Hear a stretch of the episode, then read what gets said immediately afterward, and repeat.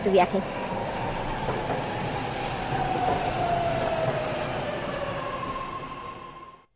Estás escuchando Nunca es demasiado y demasiado no es suficiente. Con Hayakutaku.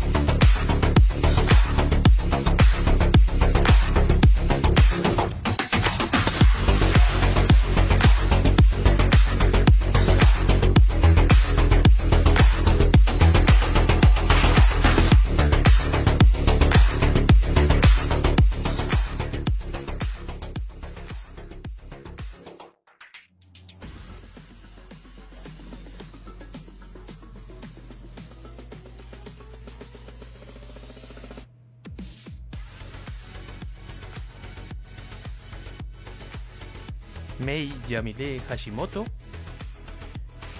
más conocida por su nombre artístico Mei J, es una cantante japonesa de pop y R&B. Nacida el 20 de junio de 1988, una cantautora y presentadora de televisión multilingüe de J-pop con raíces en Japón, Irán, Turquía, Rusia, España y el Reino Unido. Desde pequeña soñaba con ser cantante. Tomó clases de piano, danza, canto y ópera ha realizado una amplia gama de actividades desde escribir canciones hasta modelar para marcas de ropa. A la edad de 17 años debutó en su carrera como cantante con su primer mini álbum lanzado en 2006. En 2009 lanzó su segundo álbum Family, que ocupó el puesto número 4 en la lista de cartelera japonesa semanal Oricon y permaneció en la lista, Estuvo entre los 10 primeros durante dos semanas, lo que lo convierte en el álbum más vendido y mejor clasificado de May J hasta la fecha. Family también alcanzó el puesto número 1 en la lista de iTunes durante semanas.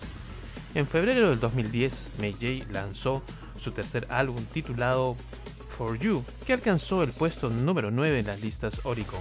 Esto colocó a sus dos álbumes en el top 10 del Oricon, Actúa en casi 100 espectáculos diferentes cada año. También ha actuado en diferentes países como Taiwán, Shanghái, Corea, Nueva York, Chicago, Londres, Moscú, Los Ángeles y Oman. Mei J ha sido la presentadora principal del programa de música japonesa en inglés J Melo de eh, NHK World desde el año 2008, que se ha transmitido en más de 180 países y regiones de todo el mundo.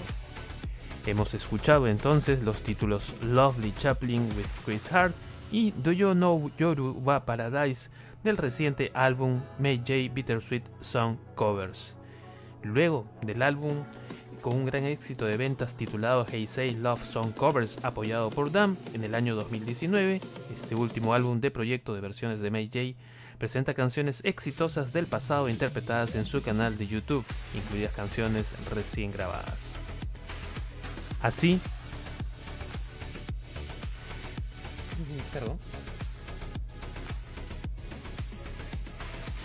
Así empezamos esta edición de Nunca es demasiado y demasiado no es suficiente. Quienes habla Hayaku Taku los acompañará a lo largo de estas dos horas, transmitiendo como todos los días jueves desde Lima, Perú, Sudamérica para el mundo, vía la señal de Kodama Station, tu viaje hacia la cultura y el conocimiento. En el programa tenemos la sección musical, tema de la semana y recomendación de anime. Antes de pasar a dos canciones del álbum del día de hoy, recordarles que siendo las 9 y 16 horas centro de México, 10 y 16 Perú, Colombia, Ecuador, del día 10 de noviembre de 2022. En nuestro grupo de Facebook www.facebook.com diagonal groups diagonal hayakutaku al cual se pueden unir. Hemos dejado un enlace con los servidores de Discord de la radio y el de Streamers United. También me pueden encontrar en la plataforma de Twitch y Twitter bajo este mismo nombre. H-A-Y-A-K-U-T-A-K-U. Por último, para quienes no conozcan, los invito a www.kodamestation.com y seguir sus redes sociales. Vámonos inmediatamente con unas canciones en lo que voy arreglando este micrófono que está algo bajo. Volvemos.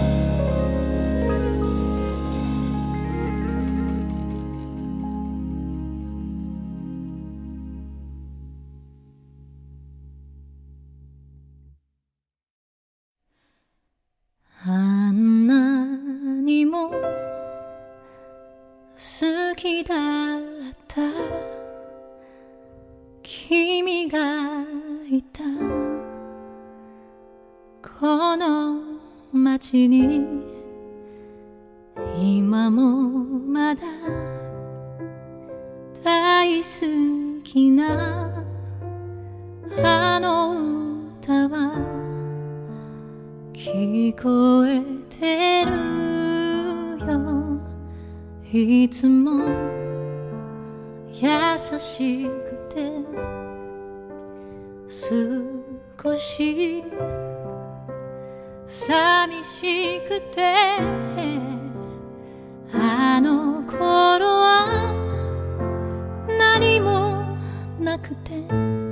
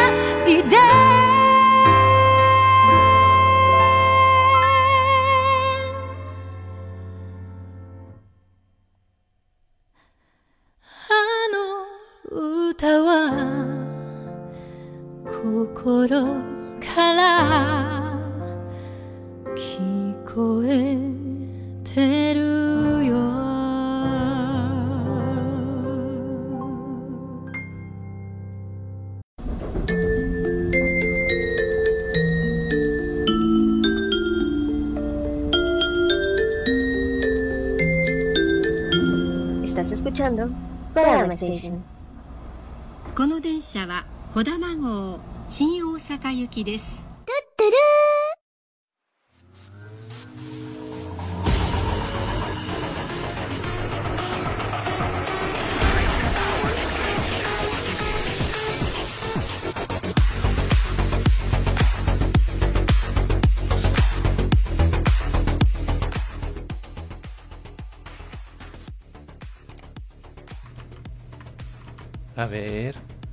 Ver. Creo que está un poquito bajo. Vamos a moverle por aquí. A ver, a ver, sigo pensando que está un poco bajo, pero bueno, en fin. Ya de regreso, recordarles que este programa y todos los anteriores se suben regularmente a la plataforma de iVoox, donde también lo pueden ya sea escuchar directamente o incluso descargar. Acabamos de escuchar entonces Genki Wodashite y la canción Melody. Recordarles que pertenece al álbum de eh, Meiji, perdón, Peter Sweet Song Covers. Ah, ¿Qué más? Ah, quiero aprovechar y ya saludar por aquí a quienes mm, nos están directamente escuchando desde eh, escribiendo ya desde la plataforma de Discord. Eh, en el mensaje que puse, buenas noches, ya estamos al aire. Nos dice de Chronic 900, ¿qué tal, gran Hayakutaku? ¿Cómo estás? Muy buenas noches, ya escuchando el programa. Te agradezco lo de gran, pero será grande por lo gordo. y dice, uff, al fin también nos dice Neotris. Eh, buenas noches, ¿estás algo bajo el volumen? Preguntaba y no, dice Neotris, yo lo escucho bien. Por aquí también Robin Chacón nos dice buenas noches. Y eh, respecto a esta canción Melody de May dice esas canciones para cortarse las venas. Uh, Neotris nos dice, sí está un poquito bajo, pero solo un poquito, una nadita pero escucho normal XD. Perfecto, eso, de eso se trata. Lo que pasa es que hace un par de días eh, ya estaba mi CPU con algo de tierra. Había que pasarle un poquito este aparatito para que se limpie ello. Y al reconectar nuevamente los dispositivos USB con los cuales solemos transmitir, el micrófono de condensador USB, los adaptadores de sonido y los tantos otros eh, elementos más, pues se movieron algunas cositas y precisamente estaba también haciendo algunas grabaciones. Recuerden que en la página de Kodama Station, tu viaje hacia la cultura y el conocimiento, eh, vamos poniendo algunos videos acerca de algunas recomendaciones de anime, como lo fueron en su tiempo Licorice Recall o Oyo Fukashi no Uta, o incluso esta noticia del de, reciente Parque Ghibli que ha sido inaugurado hace unos días atrás. Ahorita estamos preparando uno más. El tiempo es a veces eh, un poco complicado para nosotros que trabajamos, estudiamos, nos gusta prepararnos siempre. Precisamente he estado en una eh, unas conferencias del Centro de Estudios Orientales de la Pontificia Universidad Católica del Perú el día martes, miércoles y jueves. El día de hoy finalizó aprendiendo eh, cada vez más para poder brindarles siempre el mejor contenido en todo sentido, ¿no? Ahí una de las particularidades de las que nos resulta como conclusiones luego de este tipo de conferencias es lo tanto que nos falta de aprender sobre cultura japonesa, eh, lo que tiene que ver también con la animación en lo que respecta a nosotros. Pero ya estaremos conversando más de ello en alguna otra oportunidad. El día de hoy eh, comentarles de que vamos a estar hablando acerca de... Voy a llamarle película, en realidad son dos odas de lo que sería lo que conocemos nosotros además como Alita, ángel de combate, Battle Angel Alita, que en realidad tiene otro nombre, ya lo estaremos explicando luego. Está hecha en el año 1993, más de 30 años casi, que eh, tiene de historia esta serie del cyberpunk, que precisamente también trataremos como tema el día de hoy y estaremos ya desarrollándolo para que podamos entender un poco más eh, tanto las series animadas o las de acción real que muchos pueden apreciar de este subgénero de la ciencia ficción que tiene algo interesante siempre para proponernos. Em, creo que eso de principio y saludar a algunas personas. Eh, bueno, en este momento, por ejemplo, nuestra queridísima amiga Yoli está haciendo una transmisión en Twitch y este saludarla como siempre ahí eh, y a quienes también nos acompañan muchas veces en las grabaciones, como les decía, de eh, de eh, los programas que tenemos en iVoox. Así que permítanme un segundito que encuentre esto de aquí. Donde siempre los tengo, tengo una listita que me agrada siempre saludarlos porque sé que a veces no interactúan directamente con nosotros, pero siempre están ahí eh, al tanto de los programas. Muchas veces nuestras ocupaciones diarias nos impiden estar en los programas en directo, pero quienes gustan suelo ver eh, cada vez que voy subiendo estos programas en la plataforma de iVoox que suelen escucharlos 5, 6, 7 personas por capítulo. Eventualmente habrá gente que le interesen más o menos algunos temas. Y eh, habrán programas que eh, también tengo una mejor eh, performance, pero siempre con el mejor cariño, como siempre, para todos ustedes. Y tratando de buscarle este ángulo cultural, el, origen del cual tiene. ¿no? Todo, por supuesto, para el ánimo de disfrutar más lo que tenemos, de una mejor manera. Saludar entonces pues a Sebastián Talero, a Jania Yaret, Cindy Lisbeth Rivera, Miguel Algazal Vitres, Raúl Goliat, Saori Pin, José Luis Hurtado Calero, Miss Rosy Prado García, Bruno Anthony Centurión Lozano, Benjamín Campos, Neftali Campos, Alexis Muñoz, Luis Enrique Carvajal Ramírez, Lucy González, Exvenquio Reaño, un saludo para Exvenquio, recuerden que el retablillo Exvenquio está todos los días martes y sábados a partir de las 9 de la noche hora Perú, 8 de la noche México.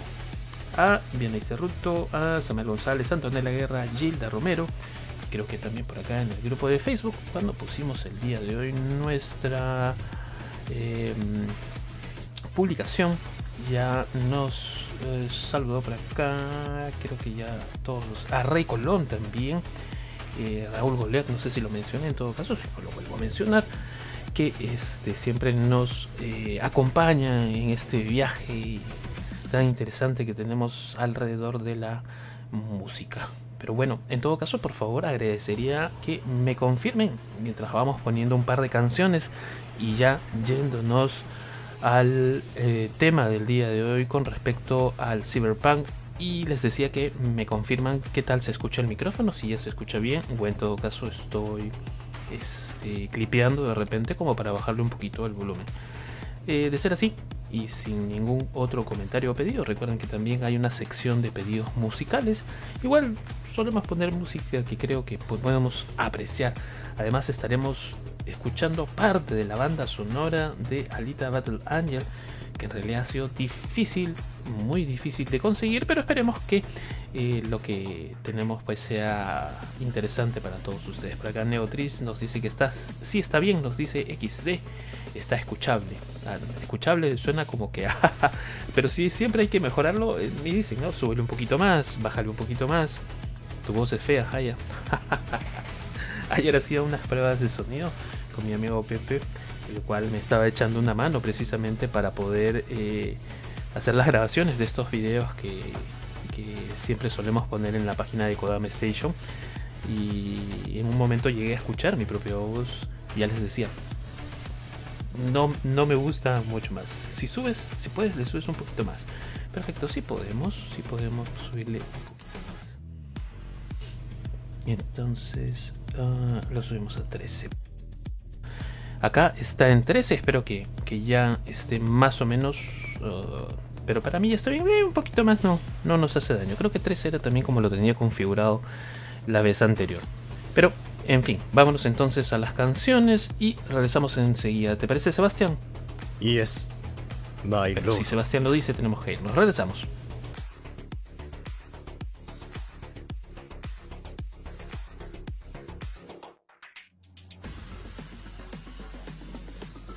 歪んだ憂いが飛び交う中で失い失い膝をつく道けあの蝶は自由になれたかな。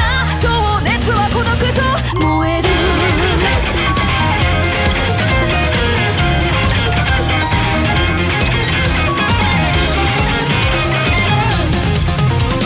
昨日の自分に興味なんかない白黒。返す言葉裏表識とかいう偏見を編み込み明暗を分かつマジョリティ天才を演じてるバカはお前がないしバカをやり続けてる天才が最後に笑うのはどちらの女神だろう曖昧な狂気が僕の喉を乾かす。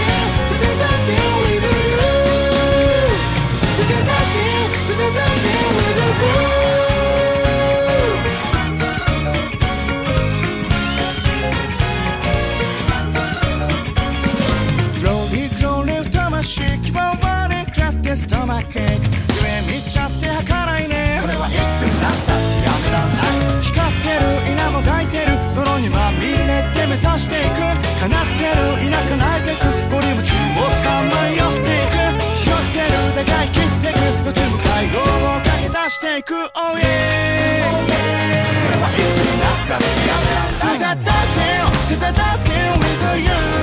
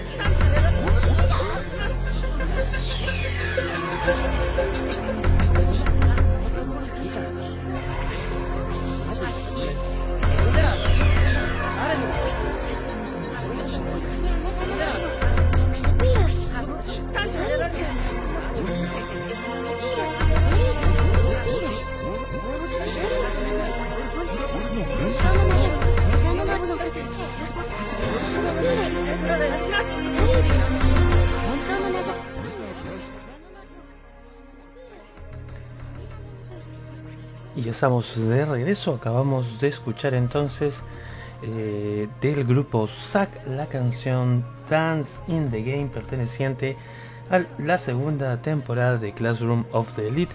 Una canción que seguramente debe gustar mucho a mi amigo Gibran Orozco que suele conversar conmigo en la semana de distintos temas. Luego de ello hemos escuchado a Sumika, este simpático grupo musical, eh, con la canción Glitter eh, perteneciente a la serie Kako no Inazuke de este verano, si no me equivoco, 2022 también. Por acá en eh, Discord nos dice eh, Neotriz temazo con respecto a lo que acabamos de poner. Luego de ello también Tomeki nos dice buenas noches a todos, ya por acá presente Hayakutaku en el programa de hoy. Una duda, la semana pasada si hubo programa, y le respondo que hubo programa inopinado porque mi esposa estaba algo delicada de salud. Y bueno, ya está bastante mejor, había que atenderla, así que no tuvimos la oportunidad de hacer el programa como ya les dije, me, gusta prepararlo muy bien para que todos ustedes puedan disfrutar de algo interesante. Y me dice, sí, ok, espero que ya esté mejor. Sí, efectivamente ya está mejor. Por ahí vamos adelante. Eh, vámonos de una vez a lo que es el cyberpunk. Luces de neón alumbran las calles sucias bajo la sombra de enormes y pristinos rascacielos. Por estas transitan una masa humana diversa en razas, edades y niveles de conversión cibernética. Lo que acabamos de decir es una escena muy familiar para todos aquellos fanáticos del género cyberpunk o cyberpunk en español, cuya popularidad ha aumentado en los últimos años con la salida de series como por ejemplo Altered Carbon o videojuegos como el de Cyberpunk 2077. El cyberpunk es uno de los subgéneros más fascinantes de la ciencia ficción y ha sido explotado innumerables veces en el cine y la televisión, tanto en formato animado como en el live action, con creadores incluso centrando su carrera en esta. En los últimos años hemos podido ver un auténtico resurgir del, género cyberpunk en la pantalla grande, aunque no es que nunca se hubiera ido del todo, simplemente se le ha empezado a prestar más atención de una manera mainstream. Y con este subgénero de la ciencia ficción, pues ha fascinado a creadores de todo tipo durante décadas. Y en el cine hemos visto pues levantarse grandes franquicias con toda esta ambientación, como por ejemplo Matrix, que tuvieron sus primeras tres entregas y esta última que de repente eh, no necesariamente ha tenido que gustarnos a todos, pero en fin, bueno, sigue siendo parte de la, de la franquicia, o incluso la de Blade Runner, esta película original en la cual actuaba Harrison Ford, su secuela, su adaptación al anime, si alguno le, le ha gustado un poco esta historia, además ha podido de repente verla en Netflix, si no me equivoco, que es donde se encuentra. Cuando hablamos de series y películas de cyberpunk casi imprescindibles, un gran número de estos títulos que se proponen son de origen japonés. Y es que los japoneses han hecho todo un arte y una ciencia de eso de crear obras cyberpunk, tanto para cine como formato en serie. Tenemos como Ghost in the Shell, Alita, Ángel de Combate, de la que hablaremos más tarde, Akira, Cowboy Bebop, Psycho Pass y entre tantas otras. Cyberpunk está fuertemente ligado a la nueva ola de ciencia ficción que surge allá por los años 1960, 1970 del siglo pasado, por supuesto, con escritores como Philip eh, K. Dick o Harlan Ellison, escritores de ciencia ficción, que se iban desasociando de las fantasías utópicas y perfectas que buscaba el género anteriormente y se centraban en un ambiente un poco más oscuro. Neuromancer la novela de William Gibson, publicada en 1984, fue crucial para este asentamiento de este género, mientras que en Japón el manga Akira de Katsuhiro Otomo y su adaptación a la película catapultó la popularidad del cyberpunk. Recuerda también de que existe eh, una controversia ah, con respecto a Matrix y lo que tendría que ser una especie de influencia, al menos, eh, de Neuromancer. Ya si ustedes gustan un poco más de ello, lo pueden averiguar. Las historias de este género comparten varios elementos, ambientadas siempre en mundos distópicos, entornos generalmente urbanos, protagonizadas usualmente por seres marginales de la sociedad, quienes deben utilizar sus habilidades tecnológicas para sobrevivir en este mundo hostil. Sus principales enemigos suelen ser los conglomerados, los cuales han suplantado el control de la sociedad del gobierno para imponer una especie de sociedad tipo feudal. Otros elementos que también se repiten es el uso de tecnologías cibernéticas, los androides y las inteligencias artificiales. El cyberpunk es la unión de dos palabras que, pues, a simple vista parecen contrarias. Ciber se refiere a la cibernética, una ciencia en la que el control, la lógica y el orden destacan, y por el otro lado del punk, un movimiento musical y cultural de los años 70, 80, que, caracterizado por la rebeldía ante las autoridades, preferencia pues por una anarquía y una tendencia al caos. Pero es precisamente en esta mezcla, en esta oposición estos conceptos el que nos permite utilizar este tipo de literatura para mostrar las paradójicas contradicciones que vemos en la sociedad actual y en la futura, por supuesto. El término cyberpunk fue utilizado por primera vez como título de un relato de Bruce Betke publicado en 1983 sobre un virtuoso informático y su utilización de las entonces nuevas tecnologías para crear problemas con sus amigos. En el prefacio, eh, Beth, eh, el autor explica cómo creó este neologismo. Y dice, ¿cómo creé realmente la palabra? Supongo que de la forma en la que nace cualquier palabra nueva, a través de la síntesis. Cogí un puñado de raíces, cibernético, tecno y demás, y las mezclé con un montón de términos para la juventud socialmente mal dirigida, y probé varias combinaciones hasta que una simplemente sonó bien. Cyberpunk. A pesar de esto, las raíces literarias del cyberpunk se remontan a los años 60 y 70, con la presión de la ciencia ficción más utópica a una mirada más cínica, así como los escritos de la nueva ola de la ciencia ficción, en la que se exploraron temas como la revolución sexual, el uso de drogas. Otra de las grandes influencias del género fueron las novelas de detectives de los años 30 y 40, tanto en su exploración de los bajos mundos criminales como en las características de tipos duros de algunos de sus protagonistas. En cine, ya comenzamos a ver las primeras incursiones con Blade Runner, una película dirigida por Ridley Scott, que precisamente adaptaba una de las novelas de Philip, eh, Philip K. Dick, y a lo largo de las últimas décadas han ido asentándose más y cada vez más en el mundo audiovisual con una lista de producciones a sus espaldas. Pero, ¿qué es eso del cyberpunk y por qué ha fascinado tanto a creadores y público? ¿Por qué ha calado tanto en nuestra sociedad a través del cine y la televisión? Como decíamos al comienzo, el cyberpunk es un subgénero de ciencia ficción, así que por supuesto cuenta con algunos elementos futuristas y casi imposibles para nuestros estándares actuales. El cyberpunk resulta tan fascinante porque en cierta manera nos permite explorar en lo que podría convertirse la humanidad en una faceta más turbia, más oscura.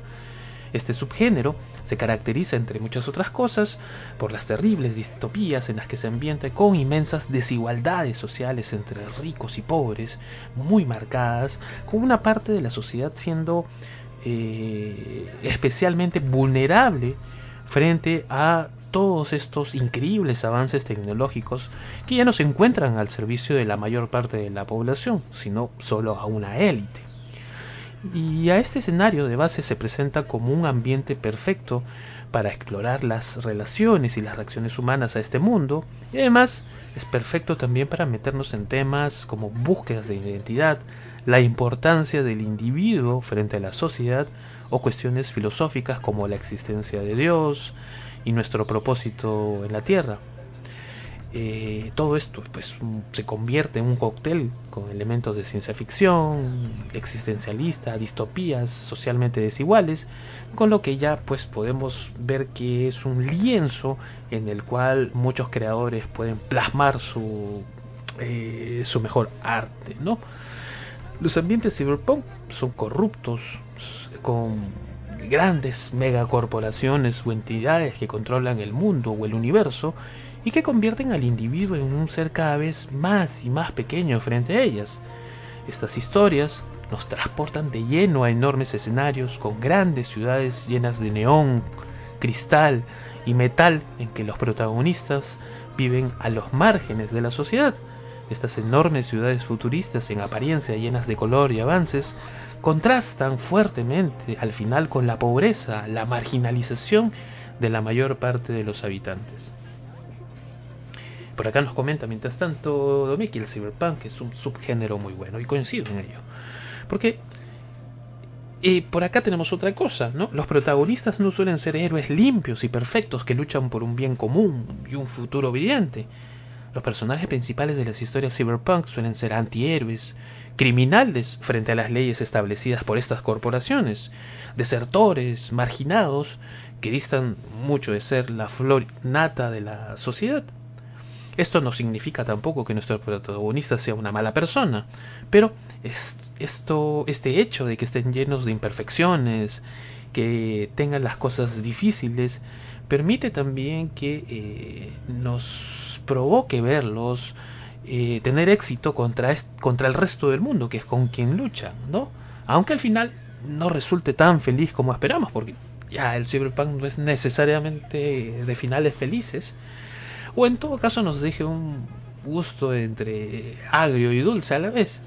Porque recordemos, este futuro que nos ha tocado vivir no es tan perfecto como se nos ha prometido. Nos dice por acá también eh, Domeki con muchas historias por contar y nos deja precisamente la imagen de Kino Reeves para el juego de Cyberpunk 2077. Eh, y por si todo esto fuera poco, el género Cyberpunk casa a la perfección con historias de crímenes, investigaciones noir, con lo que no es de extrañar que muchos creadores se hayan encontrado cómodos en estas ambientaciones cyberpunk, como lo suele ser probablemente esta, este anime de Psychopaths, o incluso la película de Tom Cruise, que ahorita no se me viene a la mente, que se llama... Uy, bueno, ahí en lo que de repente a ustedes se les ocurre, vamos a seguir hablando. Eh, estos mundos virtuales, este transhumanismo, unas ciudades interminables que nos muestran estos márgenes de una sociedad desigual. El cyberpunk es ciencia ficción, pero un tipo de ciencia ficción y futurismo que cada vez parece estar mucho más cerca de nuestra realidad y que parece incluso una fábula distópica para advertirnos sobre cómo podría volverse nuestro presente si es que nos despistamos demasiado. ¿Y cuáles serían en todo caso algunas eh, películas eh, de cyberpunk? Pues acá más o menos vamos a nombrar algunas. Permíteme un segundo.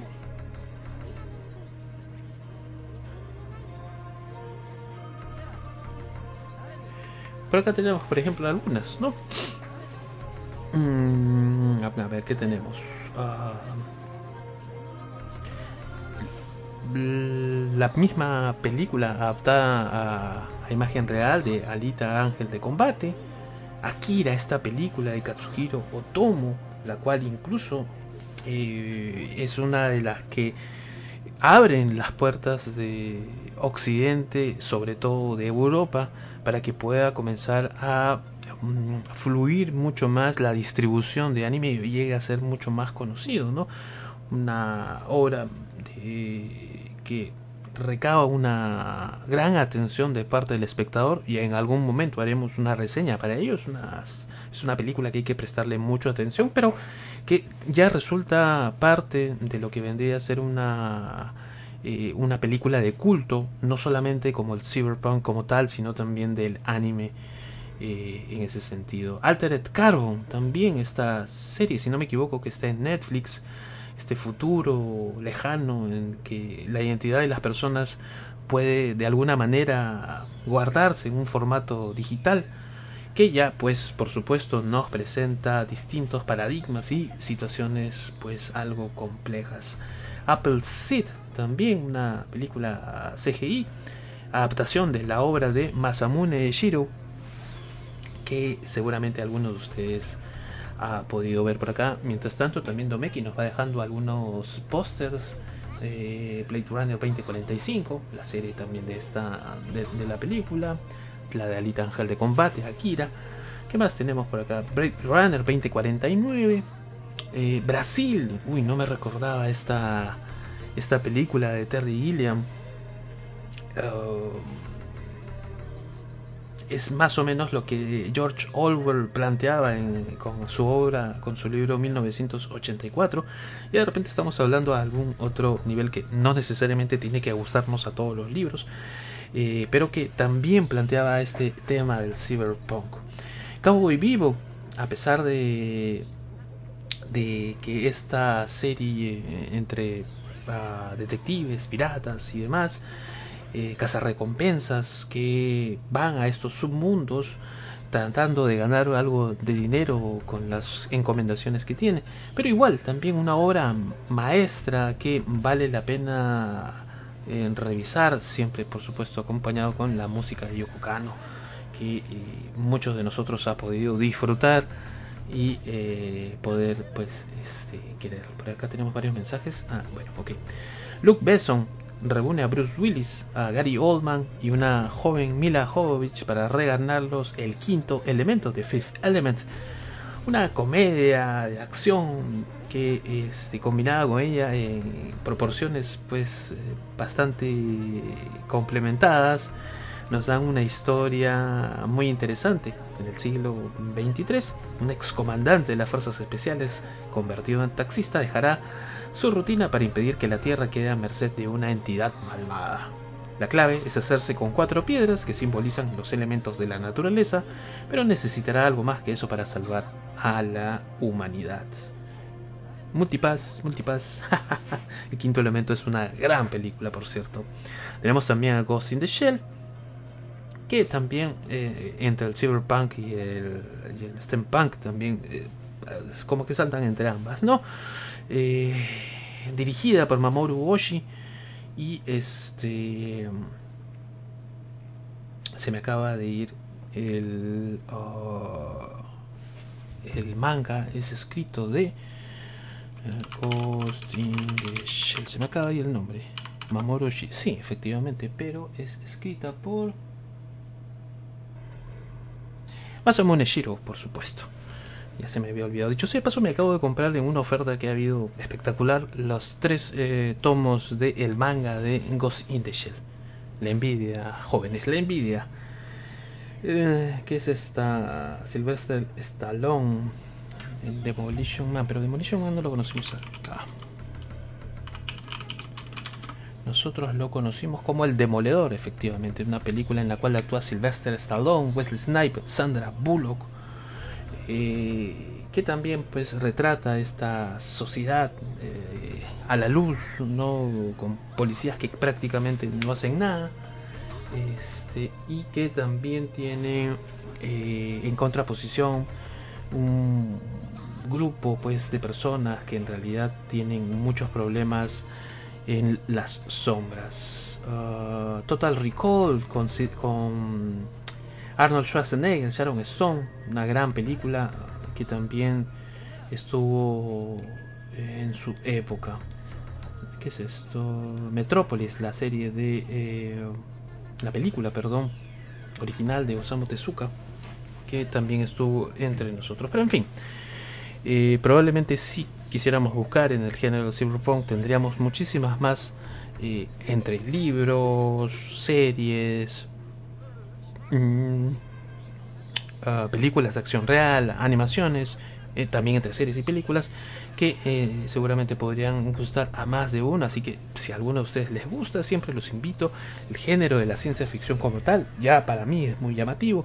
El, el, el subgénero del cyberpunk también. Así que espero que con esta pequeña introducción que hemos hecho, les pueda de repente marcar un poquito el gustito para con ello y puedan en todo caso pues disfrutar como yo. Me voy entonces a un par de canciones, creo que ya tenemos algunos pedidos también. Y regresamos enseguida con más del programa. Recuerda que son las 10 y 4 de la noche, hora centro de México, 11 y 4 de la noche en Perú, Colombia, Ecuador. Quien te habla, Hayakutaku, en el programa de Nunca es demasiado y demasiado no es suficiente a través de la señal de Kodama Station, tu viaje hacia la cultura y el conocimiento. Regresamos.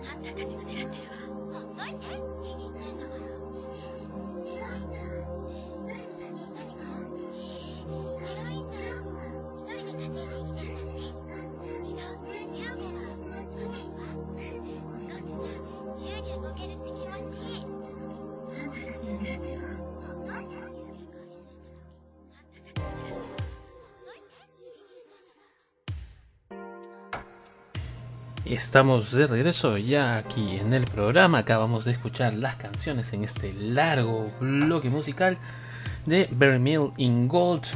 aquí en su Mail la canción Abracada Bu de eh, Kaori Ishihara. Luego hemos escuchado el pedido por acá que nos hizo Robin Chacón, que nos decía: Hola, buenas noches, mi estimado amigo. Esta noche puede sonar algo de una de las voces femeninas más sexys del anime. Gracias y saludos y nos deja con la canción Miss You de Kana Hanazawa. Neotris también dice, dejo un pedido por favor. Up to Me de B.I.S.H. Y eh, luego Domeki nos dice, para los pedidos de hoy, Hayakutaku, el tema Lonely Lonely a cargo de la agrupación uh, Idiot Pop. Siempre Domeki brindándonos música muy interesante, la cual ya estaremos luego revisando a ver si le echamos ojo en cualquiera de estas oportunidades. Vámonos entonces ya luego de esta reseña a hablar acerca de el, eh, la serie, bueno, no serie, película, eh, tampoco película, ahorita lo vamos a hacer. Aldita Battle Angel. En la encuesta semanal que hicimos la semana antepasada, eh, pues tuvimos que posponer la anterior programación la votación en el género de cyberpunk. Ya habíamos puesto cuatro grandes películas que definitivamente marcaron un antes y un después en este subgénero. Y habíamos puesto Ghost in the Shell, Metropolis, Akira, Battle Angel, Alita, la que en realidad pensé que podría ser la menos escogida. Sin embargo, fue la que, la que más me llamó la atención. Probablemente en mi caso hubiera preferido mucho más a la de Ghost in the Shell. Hay amplias bandas sonoras, este, hay abundante información tanto de Masamune Shiro como de Mamoru Oshii tiene además de su obra principal tiene pues hartas secuelas y demás que cada uno de nosotros puede eh, disfrutar y ver sin embargo eh, hacemos siempre eh, estas encuestas para ver qué es lo que a ustedes más les interesa a ustedes más les gusta y en base a eso pues tomar este estas em, deseos que la gente por acá nos propone. Gracias por el pedido, Hayakutakudo, nos dice Domeki. No, gracias a ti por hacerla. Tenemos un pedido también que nos deja Neotriz. Un último pedido, por favor, también de BIS. Eso ya lo bajamos para luego de este bloque. Vámonos entonces ya con la sinopsis que nos dice así. Nos encontramos en un futuro lejano e indeterminado, donde existen dos mundos la ciudad flotante donde viven los mejores seres humanos entendidos como una raza superior y la ciudad de los desperdicios, que es la tierra donde va a parar toda la basura de la ciudad flotante y donde se encuentran los yonkis, renegados, androides y el resto de humanos calificados de purria. En el mundo de los desperdicios, un doctor y mecánico de cyborgs llamado Ido encuentra una cabeza de androide con cerebro humano a la que llama Alita o Gali, a la que consigue un cuerpo, a partir de ese momento convivirán juntos casi como padre e hija, pero Alita no recuerda nada de su pasado y en lo más profundo de su ser sabe que está destinada a ser su fuerza y bondad para ayudar a la gente. Alita tiene la apariencia de una jovencita feliz e inocente y poco a poco irá descubriendo cosas de su pasado que harán que ella intente cambiar las cosas. Esto fue entonces la sinopsis de eh, la serie. Yo lo conocí en su época eh, como Alita Ángel de Combate o Battle Angel Alita, su nombre original eh, Hyper Future Vision Gum o simplemente Gum. Es un manga creado por Yukito Kishiro entre los años 1991 y 1995. Precisamente se le conoce a él por esta obra. Y aunque tiene alguna más llamativa, interesante de repente, que se llama Aqua Night que también de repente a, los entusiastas les puede gustar. Yo solo vi la película Live Action, nos dice por acá Robin Chacón. Y bueno, en 1993 se realizó esta adaptación al anime al principio. Se pensó en adaptar toda la historia del manga, empezando por los dos primeros tomos en formato de ovas, pero esto finalmente se vio paralizado porque no se vendieron tan bien en Japón, influenciado un poco por la crisis asiática y porque el fandom reaccionó pues eh, muy poco favorablemente a esta simplificación de la trama original del manga, entendiendo que no se le hacía justicia con la adaptación, así como ha sucedido pues con tantas otras obras animadas. La serie manga se tituló originalmente Hyper Future Vision Gum. Este, estos kanjis que utilizan, pronunciados como Gan Mu, que significan arma y sueño. Cuando Viz Media importó el manga a Norteamérica, le realizó uh, estas modificaciones, como por ejemplo invertir el sentido de la lectura. Recuerden que los mangas eh, japoneses, a diferencia de nosotros, se leen de derecha a izquierda que de izquierda a derecha, y también hizo algunos cambios en la rotulación. El traductor eh, Fred Burke llevó a cabo otras modificaciones un poco más drásticas, principalmente en la adaptación de los nombres. Desde ese momento, Gali, como es el nombre de la protagonista, sería conocida como Alita. Salem será llamada como Tiphares. El nombre original es un juego de palabras que surge en conjunto con Yeru, su ciudad hermana, Jerusalem, eh, Jerusalén obviamente, y finalmente en todo Occidente el título oficial será Battle Angel Alita, así es como lo terminamos de conocer nosotros, ya sabiendo cuál es su origen. Cuando la empresa ADB Films adquiere los derechos de distribución de estos OVAs, decidieron titularlo Battle Angel a fin de que los fans pudiesen relacionarlo con este manga. Al tratarse de una versión original subtitulada, no hubo más remedio que prescindir de todos los nombres adaptados como Gali. En España fue distribuida en VHS por Manga Films y si mi, memoria no me falla, es la versión que vi yo eh, en esa época que pues eh, no, llegaba mucha, mucho anime a Latinoamérica, lo vi en español de España, pues hombre, hostia. Y eso. En fin, tanto el doblaje en castellano eh, como en catalán lo tradujeron a través del doblaje inglés y no del original japonés. Se sabe que en Hispanoamérica eh, también se distribuyó por Quality Films en formato VHS con un doblaje hecho en México, pero es una edición bastante rara, difícil de encontrar aparentemente en el en la descarga que yo tengo de estos OVAs tengo el audio en español de España, en español latino y en el de eh, japonés. Lastimosamente la calidad de tanto del español como del latino, simplemente en el tema de escucharlo, indistintamente de que si el doblaje fuera bueno o no, no resulta muy agradable por lo que lo vi en, eh, en esta nueva revisión en este idioma original.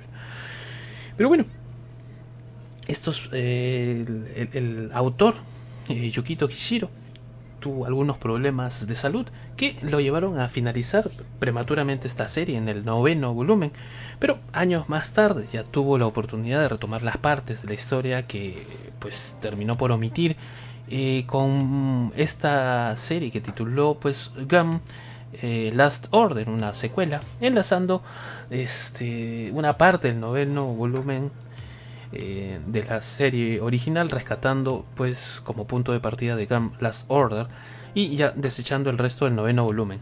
Last Order ya se encuentra finalizada en Japón con un total de 19 tomos. Luego tenemos también eh, Gum Mars Chronicle, es el capítulo final de esta franquicia, el cual se encuentra en publicación desde el año 2014, con 7 tomos publicados eh, ya hasta el momento. ¿Y por qué les cuento esto del resto? Porque ya luego vamos a poder ver eh, que en realidad lo que nosotros hemos podido apreciar de estos ovas es una parte muy pequeña y de alguna manera mmm, adaptada de una forma muy concisa, muy simple, muy a la a, al atropello de repente para en 30 minutos por ova tratar de ponernos todo un volumen que tiene una complejidad mucho mayor de la que a simplemente eh, uno pudiera ver. ¿no? Estos arcos que tiene, por ejemplo, que rescata un poco la película de live action, porque live action nos propone este, esto, este juego que, se tiene que hacer una especie de patines, vamos a decirlo, en un circuito. Esto, por ejemplo, no se ve en, los OVAs, pero sí pertenecen al manga original, porque ahí hay una, una serie un poco mm, eh, más larga que nos explican un poco el origen de, de Alita. Alita, si bien eh, conocemos, tiene un cuerpo mecánico. Eh, a lo largo de la serie de manga va a tener muchos más cuerpos eh, y muchas más historias de las que solamente nos, se nos presentan en estos primeros OVAs. Eh, bueno, un poquito para, para, para, ponernos en contexto, ¿no? Esta obra fue dirigida por Hiroshi Fukutomi, que entre otras obras resalta la de eh, Aquellos que cazan elfos, la, segunda temporada, producido por uh, Animated Film, que recordamos pues de obras como Vampire Hunter D o Tokyo Babylon, en conjunto con Madhouse, que también pues recordamos como obras estaría por demás todas las, las, que, las que ya conocemos, pero por nombrar un par a Nana o Sakura Card Captor, ¿no? Como les dije, no encontré una plataforma donde se pudiera ver. Imagino que ya también por el tiempo, incluso no podría estar en alguna aparentemente. Los OVAs entre estos dos duran aproximadamente unos 56 minutos y eh, si alguno tiene eh, la, la, intención puede buscarlos ahí en el internet. En el año 2019, este manga fue adaptado a una película de acción real, que es la que, por ejemplo, Robin Chacón nos mencionaba, que yo solamente vi la película eh, en esa oportunidad, y yo también eh, quería apreciarlo además en el cine. Me parece una buena adaptación, por cierto. Eh, fue dirigido por Robert Rodríguez, eh, contaba incluso con la como productor y guionista con James Cameron, el de Avatar, el que fue el que precisamente tuvo una idea con respecto a los ojos de la protagonista de Alita. Eh, efectivamente también cuenta con un gran elenco. Christopher Waltz, por ejemplo, es este un super actor, ganador de, Oscar en distintas eh, oportunidades. Bueno, no sé si en distintas, pero, pero es un super actor este, el cual toman por acá. Ya no me acuerdo si el anime era, un, era en película o en episodios. Eran dos ovas. Pero eh, cuando yo lo veo en los VHS, eh, o en un VHS, no recuerdo si fue en uno o en dos, para mí en ese momento yo lo sentí como una película. Obviamente estamos hablando, como les decía, cerca de 30 años de, desde que se estrenó, ¿no? O sea, es un buen de tiempo, definitivamente. No hay forma como procurar de repente verlo, ¿no? Eh, ¿Qué edad tendría yo más o menos cuando la vi? Yo debería tener alrededor de 18 años, o sea, pues igual, ¿no? 29, 28 años atrás, ¿no? Pues, es bastante tiempo. Quiero esperar a que termine de escribir Domeki para, para antes de pasar un poco, un poco más a lo que ya se refiere al análisis de esta obra de Alita Ángel de Combate, que como ya les habíamos mencionado, pues eh, el nombre fue por una especie de traducción para que sea más fácil para los occidentales este, entenderlo de alguna manera en vez de llamarla Gali, ¿no? que es un nombre original, porque en esta, en esta subtitulaje que he visto nuevamente, el nombre que mencionan es Gali, nunca vio ninguna alita. Sin embargo, en el doblaje, este, con el mismo audio, en el mismo video, pues este, está eh, con el nombre de Alita, ¿no? Nos dice a Robin Chacón, algunos no saben que es un VHS. Ah, caray. me hace sentir un poco más viejo. Bueno, antes de la aparición de lo que nosotros ahora conocemos como Blu-ray de repente o todo el contenido digital que podemos ver en computadoras, eh, hace mucho tiempo atrás la única forma en la que uno podría ver películas era en el cine. Una manera de poder pasar esta estas eh, producciones a un formato casero, vamos a decirlo. Permítame. Perdón. Era este. Pues. eh, por ejemplo, la música. Teníamos cassettes. Unas cintas. En las cuales nos permitía escuchar en unos dispositivos. Este. Como los. Y ahorita no se me fue el nombre. Me confundí. Me perdí. Se llaman. Los Walkman. Así es. Y que también los teníamos en las casas. Entonces, esta toda esta parte de los videos, por ejemplo, se plasmaban en lo que se llamaba el Betamax o, o el Beta, como se le llamaba también. Entonces, eh, uno podía adquirir, ya sea comprando originales o, alquilándolas también en cadenas tipo Blockbuster. Eh, las películas, series originales que ahí se plasmaban. Pero como todo, como hasta el día de hoy también existía la piratería y había gente que pues duplicaba todo esto y les permitía este, poder comercializarlo de alguna manera o difundirlo de una manera más amplia. Lo mismo sucede en un cambio generacional, se deja el, el, el formato de Betamax y cambian a un VHS, una mejor calidad, este, con mejores cintas y demás. Ya luego de eso comienzan a, entrar los CDs y los video CDs o VCDs. Luego llega el formato DVD y al Blu-ray al que estamos al día de hoy. Creo que con eso más o menos este, este, entendemos. Ah, nos dice Domeki, también pude ver la película live action, a mi parecer, a pesar que Alita tendría unos ojotes pasados de lanza, pero fue una adaptación bastante decente. Aún espero la continuación de esa película. Neo 3 le responde a Robin Chacón, yo sí sé todavía. Domeki nos dice, o el beta, ah, fíjense el Betamax. ¿Alguien todavía usará los Discman? Eh, yo creo que sí, probablemente haya quien use los Discman. No, no. Sí, veo gente que incluso utiliza todavía los MP3. Ahora, tenemos prácticamente, bueno, nos estamos desviando del tema, pero en fin, vamos a, a continuar. Este, ya es que tenemos todo en nuestro teléfono. En nuestro teléfono tenemos plataformas, eh, podemos ver desde YouTube hasta, no sé, pues Netflix, Crunchy, en el camino, cuando subimos al camión, al carro, en un momento de ocio, en el baño, qué sé yo. Tenemos música, tenemos todo en nuestro, en nuestro móvil, en nuestro celular. Así que, bueno, no sé si algunas personas de repente, ¿no? Pero es, es probable. Eh, nos dice Domeki, no creo, pocos todavía descargamos música al celular o reproductor musical. La mayoría usa Spotify o similares. Sí, sí, es cierto.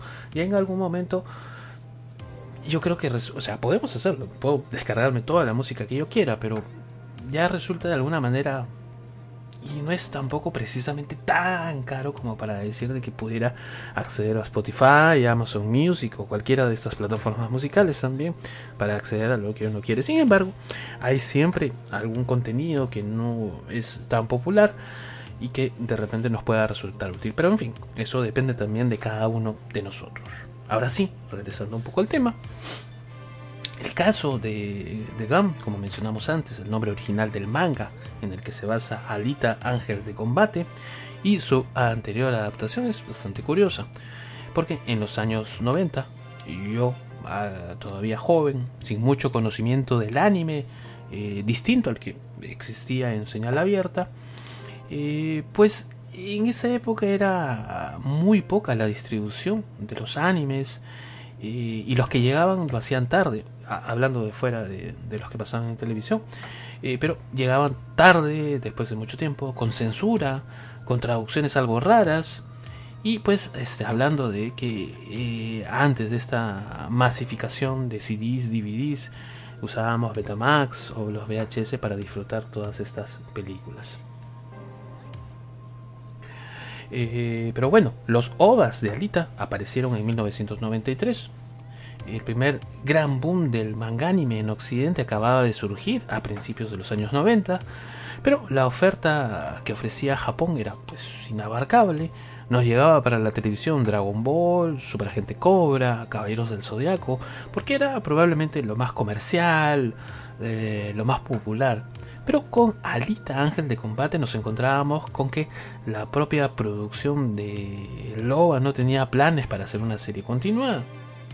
Y eh, es que el que la adaptación de un manga creado por Yukito Kishiro eh, fuera en formato de video directo al final de esta explosión de los VHS o OVA, como también los conocimos, tampoco ayudó a que esto se pudiera exportarlo. A pesar de esto, este corto anime, que cubría los dos primeros volúmenes, se convirtió en todo un éxito e incluso un anime de culto ya en esta oportunidad. Pero no hubo más. La razón, una mezcla entre el plan de la productora y del poco tiempo y desinterés según comentaba que tenía Kishiro, para supervisar la adaptación en una entrevista que se le hizo a Anime News. Eh, se basó en la propuesta de la compañía productora de animación, habría sido mejor rechazar el plan y esperar por una propuesta de adaptación mejor, pero entonces no me podía permitir revisar el plan. En la época estaba todavía serializando la obra y estaba tan ocupado que no tenía la ambición para convertirla en animación. Eso es lo que el, el, mangaka comenta y bueno, parte de razón de repente pudiera tener, aunque yo creo que no sabía realmente de lo que estaba perdiéndose en el tema, yo creo que valdría la pena que hubiera una readaptación ahora que tanto se, suele hacer del anime para disfrutarlo como bien se merece con toda la tecnología que tenemos encima. Pero bueno, en Japón en 1993 se publicaron estos dos ovas eh, que adaptaban estos primeros volúmenes, el primero de ellos Ángel Oxidado y Las lágrimas de un ángel, dirigidos por Hiroshi Fukutomi con una animación de Animati y Madhouse. Alita Ángel de Combate comienza con Ido, una suerte de médico de cyborgs, rescatando entre los escombros el cuerpo destrozado de una cyborg a la que logra transferir a un nuevo cuerpo y bautizar como Gali, Alita en la versión occidental. La aparentemente inocente chica, con amnesia y sin un pasado aparente, se verá sumergida en un ciclo de violencia y amor. Volviendo a este anime, luego de más de 20 años, más de casi 30 años, sabiendo lo que representa, queda muy marcada su huella eh, de los noventas en el dibujo, en la violencia, en las escenas con algún contenido sexual, sin mucho relleno, sin mucho preámbulo, salta de frente a la acción, todo sabiendo que la historia no tenga su propia fuerza, diseño o animación. Pero el paso del tiempo en este caso si se llega a notar porque ah, de repente no hubo en, en, esa oportunidad una mayor inversión de dinero para lograr la animación como tal. Sin embargo, al contrario, lo que sucede con Akira o con Ghost in the Shell hasta el día de hoy se puede ver sin sentir esa gran diferencia con respecto a, la animación, entendiendo que también son películas de ciencia ficción futurista, ¿no? Pero en el caso de Alita sí, eh, ya el, el, paso del tiempo comienza a pesar algo más. Igual, este, uno lo, puede disfrutar de la misma manera, una buena animación, entendiendo también la época en la que se hacía. Eh, el detalle heredado de esos diseños de Kishiro y eh, el director artístico que en esa época fue Hidetoshi Yamaguchi, un guion que va directo al grano, que no permite demasiada atención pues al desarrollo de los personajes. Sin embargo, a pesar de todo esto, está muy bien ejecutado dentro de las limitaciones obvias de presupuesto. Entendemos que son ovas más que una película como tal. Eh, pero este, resulta ya pues a estas alturas increíble pensar que solamente tuvo dos episodios, dos pequeñas entregas, eh, un buen anime llamada a ser pues un inicio, un hito del cyberpunk que nos deja la miel en los labios. Entonces en un ratito me voy a poner la canción que teóricamente es parte de eh, algo así como el soundtrack de la película. Así que, espérenme, espérenme, ¿dónde estoy? Acá estás. Perdón.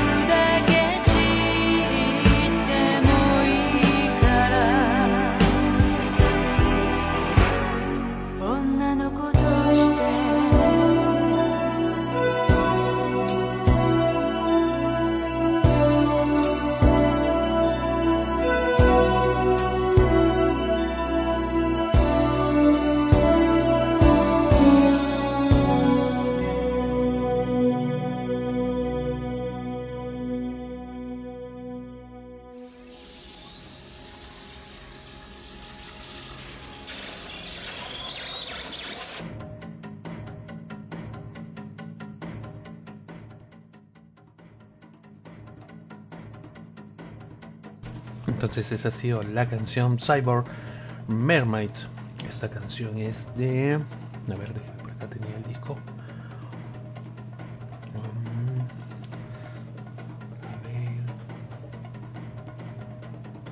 Mm. Interpretada por Kaori Akima, con los arreglos de Akira Yamato, compuesto por su casa y las letras por Masumi Yanagawa. Eh, todo esto pertenece al álbum que se llama Gum Image Album. ¿Qué más? Ya, ahora sí, entonces, ya estamos de regreso, ¿eh? ¿correcto? Estamos con el fondo musical, está, perfecto. A ver. Llueven millares de partes mecánicas. Provienen todas de un embudo gigantesco. De fondo, imágenes previas del apocalipsis. Cielo ocre, contaminación extrema y desorden. En tanto, el hombre alto y rubio corre sorprendido hacia su tesoro. Le examina con sensores y concluye, está viva. Ella, de la que solo queda un cerebro en buen estado, apenas recuerda nada. Podríamos decir que aquel hombre, Daisuke Ido, médico de cyborgs, la regresó de la muerte en vida. Básicamente, le ayudó a migrar poco a poco hacia un cuerpo nuevo armado de partes de otros cyborgs. Un milagro de la ciencia cibernética. El nombre que le da a la pequeña es Gali. Ido tiene como misión personal convertir a Gali en una hermosa muñeca cyborg, un tranquilo juguete al que inyecta algo de amor familiar, no más. Pero ella posee facultades especiales, tan inesperadas y a la vez tan increíbles, que Ido, como buen padre, no tiene más opción que aceptar. Gali, por su parte, tiene claro en poco tiempo qué camino quiere seguir. Yugo, un inocente chico de la ciudad basura, aspira a conocer Salem, la ciudad que flota la inasequible. Todos los días lucha por conseguir chips y con ellos su salvación. Gali mira a Yugo con amor y así inicia una historia cruda, ultrafuturista sobre sueños, frustraciones y batallas. La historia empieza en el patio de los desperdicios. El nombre no es porque sí, es un sitio lleno de humanos, cyborgs, lleno de basura, de podredumbre física y espiritual. Un lugar en que no hay ley, no hay policía y más bien la solidaridad es algo del pasado. Un sitio donde puedes morirte en la calle desangrado y nadie se va a parar a verte. Hay en este sitio unas fábricas que mandan sus productos a una ciudad que flota sobre todo este espantoso sitio. Salen, la ciudad perfecta, utópica, en la que no hay enfermedades ni pobreza, en la que vive una minoría. El único interés de las fábricas es poder mandarles los productos y bueno, pagar recompensas para que los asesinos que se pasan mucho de la raya sean ejecutados.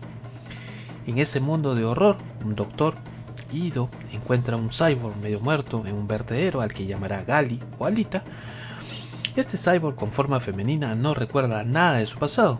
El doctor, de vez en cuando, hace de casa recompensas para poder ganarse la vida, y el cyborg descubre que sabe luchar instintivamente. No solo sabe, sino que es una auténtica máquina de destruir con un arte marcial devastador. Gali, sin recuerdos, tendrá que construirse como persona en un entorno hostil, con demasiados personajes a los que solo les vale matar o morir, en el que hay bandidos que te tienden emboscadas para asaltarte y robarte la, la médula espinal, y de que la vida vale muy poco. Eh, la médula espinal, eh, objeto, en todo caso, parte ampliamente buscada para los chips, el dinero en el cual se, utilizaba, se utiliza en este mundo. ¿no? En todo este proceso de construirse mentalmente como persona, eh, vivimos junto a Gali eh, dificultad, lo duro que es madurar. Vemos a monstruos surgir de las alcantarillas, monstruos que son producto de ignorar a las multitudes pobres a su suerte, es decir, luchar contra alguien que ha enloquecido, pero que tiene razones eh, sobradas para odiar a toda la sociedad existente. Sentimos con Gali la fascinación por el primer amor, la obsesión por identificarse con el mismo objetivo que la persona amada y este durísimo choque que hay con la realidad. En el aspecto visual, trabajo de diseño es superior al de la mayoría de sus contemporáneos y su representación de la vida en el vientre de la sociedad futurista que imagina está hábilmente realizada. Poderosamente hecho, Battle Angel Alita juega al cyberpunk americano, estadounidense en su propio juego, reciclando el ambiente sombrío de William Gibson en sus obras, mezclándolo con los clichés del anime y produciendo una mezcla totalmente encomiable. También en Battle Angel Alita vemos fuertes influencias de Akira en casi todos los aspectos de la producción, en las expresiones faciales, los fondos de textura oscura y el enfoque del estilo de lucha. Battle Angel Alita claramente ha utilizado Akira como modelo para las técnicas de animación modernas, al igual que muchos eh, OVAs de este periodo, algunos de los fondos son suaves, mientras que otros están eh, lujosamente detallados con diseños en varias capas. Eh, y por supuesto, los diseños simples están en fondos como el cielo, en la casa de Dido. Los más complejos están en el subsuelo, el lugar de reunión de Yugo y en las escenas del basurero. Aquí es donde tiene lugar pues la mayor parte de la acción y de la trama. En lo que se refiere al apartado musical, al ser este unas ovas dos escasos minutos, no hay una gran eh, oportunidad como para resaltar algo grande. Sin embargo, queda mucho en la memoria de quienes han visto esta, estos ovas, esta película en todo caso para quien convenga de repente, eh, pues esta canción que acabamos de pasar de eh, Galactic Mermaid, ¿cómo es? No, Cyborg, uh, Mermaid, ¿no? Una sirena cyborg. Y eh, parte de la música de fondo que estamos escuchando también, a ver si le subo un poquito. No, e-, eso es lo que lo que más nos entrega en la parte de, de, la música. Entendible porque al final son simplemente dos ovas, estamos hablando de casi 30 años también de eh, música. Entonces ya para concluir, porque ya son uh, pues las 10.57 en México, 11.57 por aquí en Perú. Como podrán adivinar, como podrán suponer, el loba, o estos ovas no alcanza a reflejar la, riqueza narrativa ni los detalles estéticos del manga. El OVA, sin embargo, funciona como una invitación a ir más allá, para conocer Salem de repente. Excelente porque a pesar de ser un, una especie de ensayo sin acabar, la esencia de Gum prevalece con fuerza en varias de sus secuencias. Battle Angel Alita es una serie de dos ovas sombría, excesivamente brutal, que eh, nos obliga a investigar el manga en el que se basó yo la recomendaría para quienes gustan de investigar un poco más. No es, son, pues es, son dos capítulos prácticamente de, de una serie actual, más o menos, son 56 minutos, no es, no es mucho, no van a perder mucho de su tiempo realmente y podrán entender algunas cosas y de seguramente a pesar del tiempo que ha pasado con respecto a su estreno, creo que de todas maneras es algo interesante de poder ver, ya que se considera además también un anime de culto en, en esta época. Tanto así de que incluso pues eh, tenemos esta adaptación de imagen real que coincido con lo que decía Domeki, y si no me equivoco, que es una, una gran película de la cual muchos eh, entendemos que es una buena adaptación y que esperamos también haya una secuela, porque del manga falta bastante historia. la película toma el, el, manga como, como su fuente y no a estos dos ovas que en realidad tiene muchísimo más que dar el manga en lo que eso se refiere. Así que con eso comienzo yo ya a despedirme el día de hoy. Me había olvidado, dicho sea de paso, lo había saludado acá en el chat, pero eh, eh, de saludar a Luchito Sama que acababa llegando, dice, después de de, la calle. Recuerden que a Luchito Sama lo pueden encontrar todos los días miércoles. Este miércoles que pasó acaba pues de eh, empezar una nueva temporada con Opening Song. Eh, si no me equivoco, la hora en la que está son las 6 de la tarde Perú. No, 5 de la tarde Perú, 6 México, si no me equivoco. Pero bueno, en todo caso, los invito a que vean nuestra, nuestra página en kodamestation.com. Ahí puedan ver los horarios en la que está. El día de mañana, viernes, tenemos a las 10 de la mañana allí San Rey con este. Eh, con Arcadia. Y en la noche tenemos ya el Valhalla creo que este eso, ¿no? Dimensión Arcadia y en la noche el Valhalla. Perfecto, me comienzo a despedir de la gente que también estuvo por acá, al buen Domeki Cruz, Robin Chacón, Neotriz, The Chronic 900, me voy a despedir dicho sea con el pedido que me hizo por acá eh, Neotriz, que es uh, de PIS, la canción, imagino, ah sí, correcto, es One, Two, Three, así es la canción. Eh, también a, a quienes nos han dejado su mensajito acá en el grupo de Facebook, que déjeme por favor,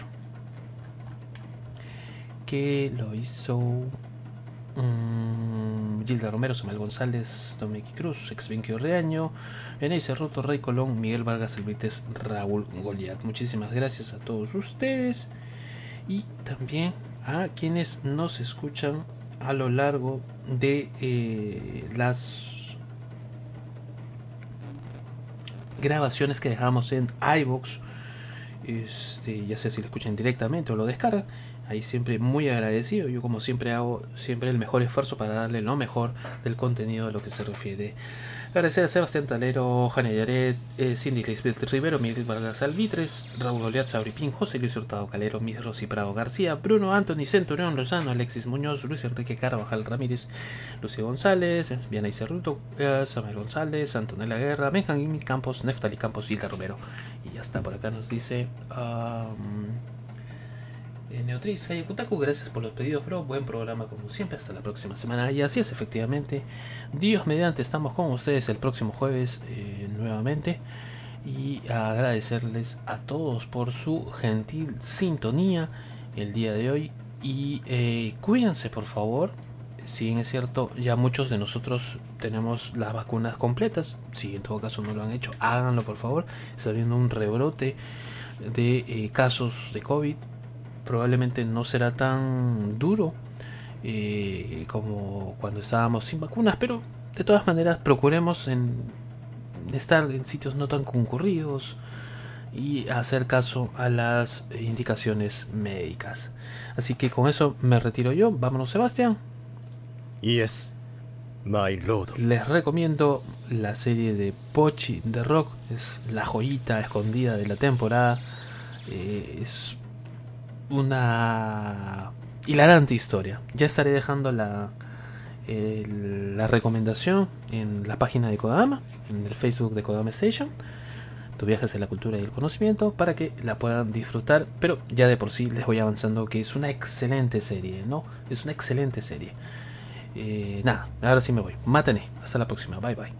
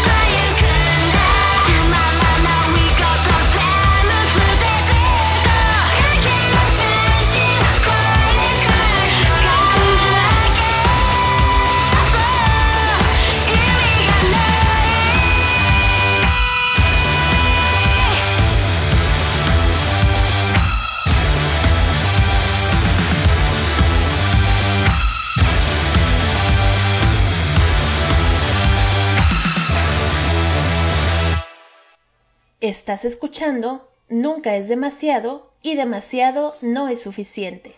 Con Hayakutaku.